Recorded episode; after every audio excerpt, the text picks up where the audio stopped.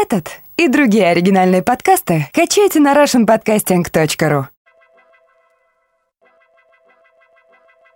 Самое страшное на этом этапе развития постиндустриальных отношений – это дождь из будильников. Даже короткие перебежки под вывесками закрытых на выходные магазинов становятся кошмаром устаревших компьютерных игр, вытеснивших с поп-сцены буржуйские марафоны за здоровье. Мне надо срочно попасть к однопарнице, которая с утра молит о сеансе извращенных сантехнических услуг. А в такие часы дежурным по колонии, сами понимаете. В ее убежище стены и потолок обклеены искусственным дерном, пол фотографиями перистых облаков – Некоторые травинки предательски гниют и падают на фотокарточки. Таким образом, иллюзия небожительства и утилизованной гравитации необратимо ускользает. Напарница нервничает и закатывает истерики по рации. А я под дождем из будильников, и очень жить хочется.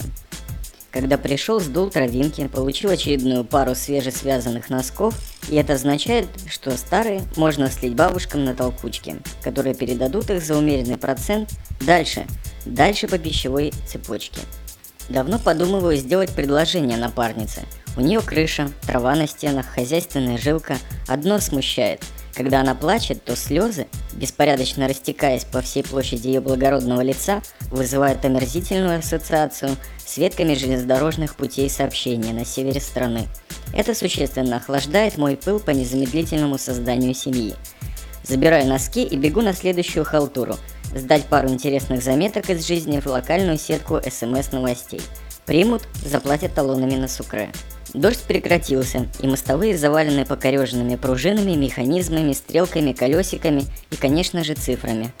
Струйки песка на автоматическом режиме потихоньку засыпают этот великолепный хлам. И это означает, что завтра придется устанавливать дополнительные ступеньки каждому пожелавшему открыться магазину.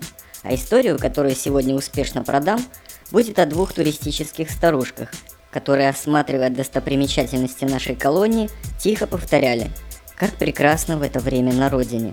На вопрос «Откуда вы, дамы?» гордо ответили «Дахау».